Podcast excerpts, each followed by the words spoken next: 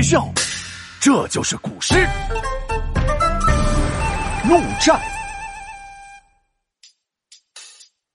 青山碧水蓝蓝天，篱笆小屋绿菜田，鲜花绿草一大片，生活逍遥乐无边。诗人傍晚看山景，夕阳照进深树林，风景美如画。写诗记住它。我是小画家呀，我是小画家。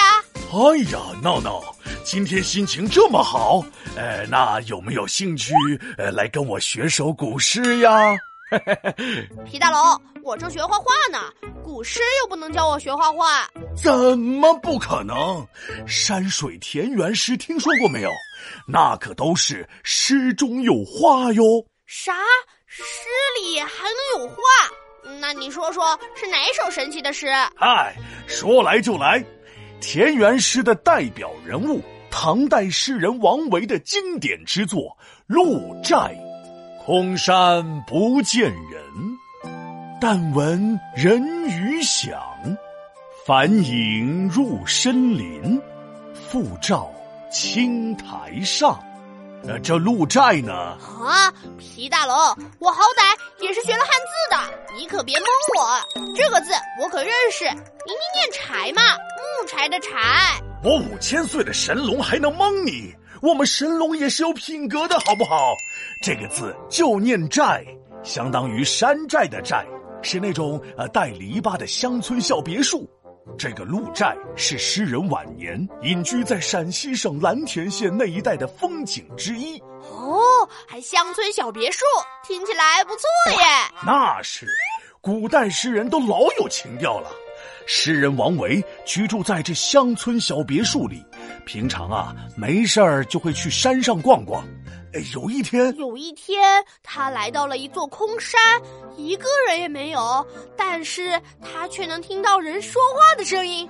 空山不见人，但闻人语响，好恐怖呀！恐怖你个头啊！闹闹，空山不见人，但闻人语响，意思是说，空寂的山中看不见人的踪影，只是偶然听到有人说话的声音。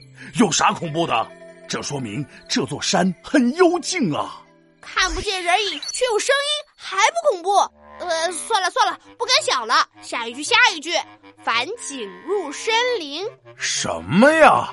返景入深林，返呢是返照的意思，景在这里表示日光。返景入深林，就是落日的余晖反照到密林的深处。哎，这么一说，感觉这座山也没那么恐怖嘛。夕阳的余晖照在森林的树上，就像我和爸爸妈妈在郊外野炊时候看到的景象。嘿嘿，是不是有画面感了？接下来是第四句，复照青苔上。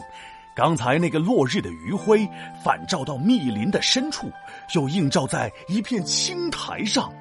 复就是又的意思。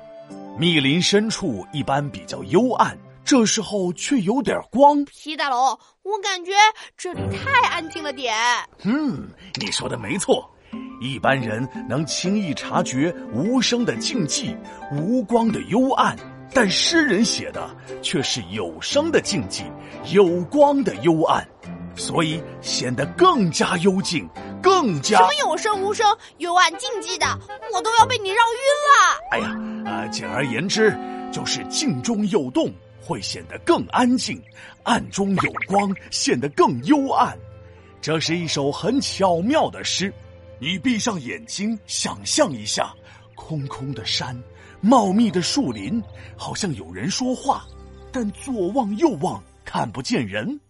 金色的阳光照进来，照到一片幽暗的青苔上。再往前有一堆火，上面有一只香喷喷的烤鸭，滋啦滋啦的冒着油。啥？皮大龙敲黑板，古诗原来这么简单。空山幽静有人声，左看右看无人来。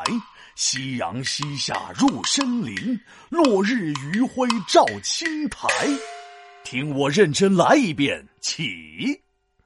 鹿柴，唐，王维。空山不见人，但闻人语响。返影入深林，复照青苔上。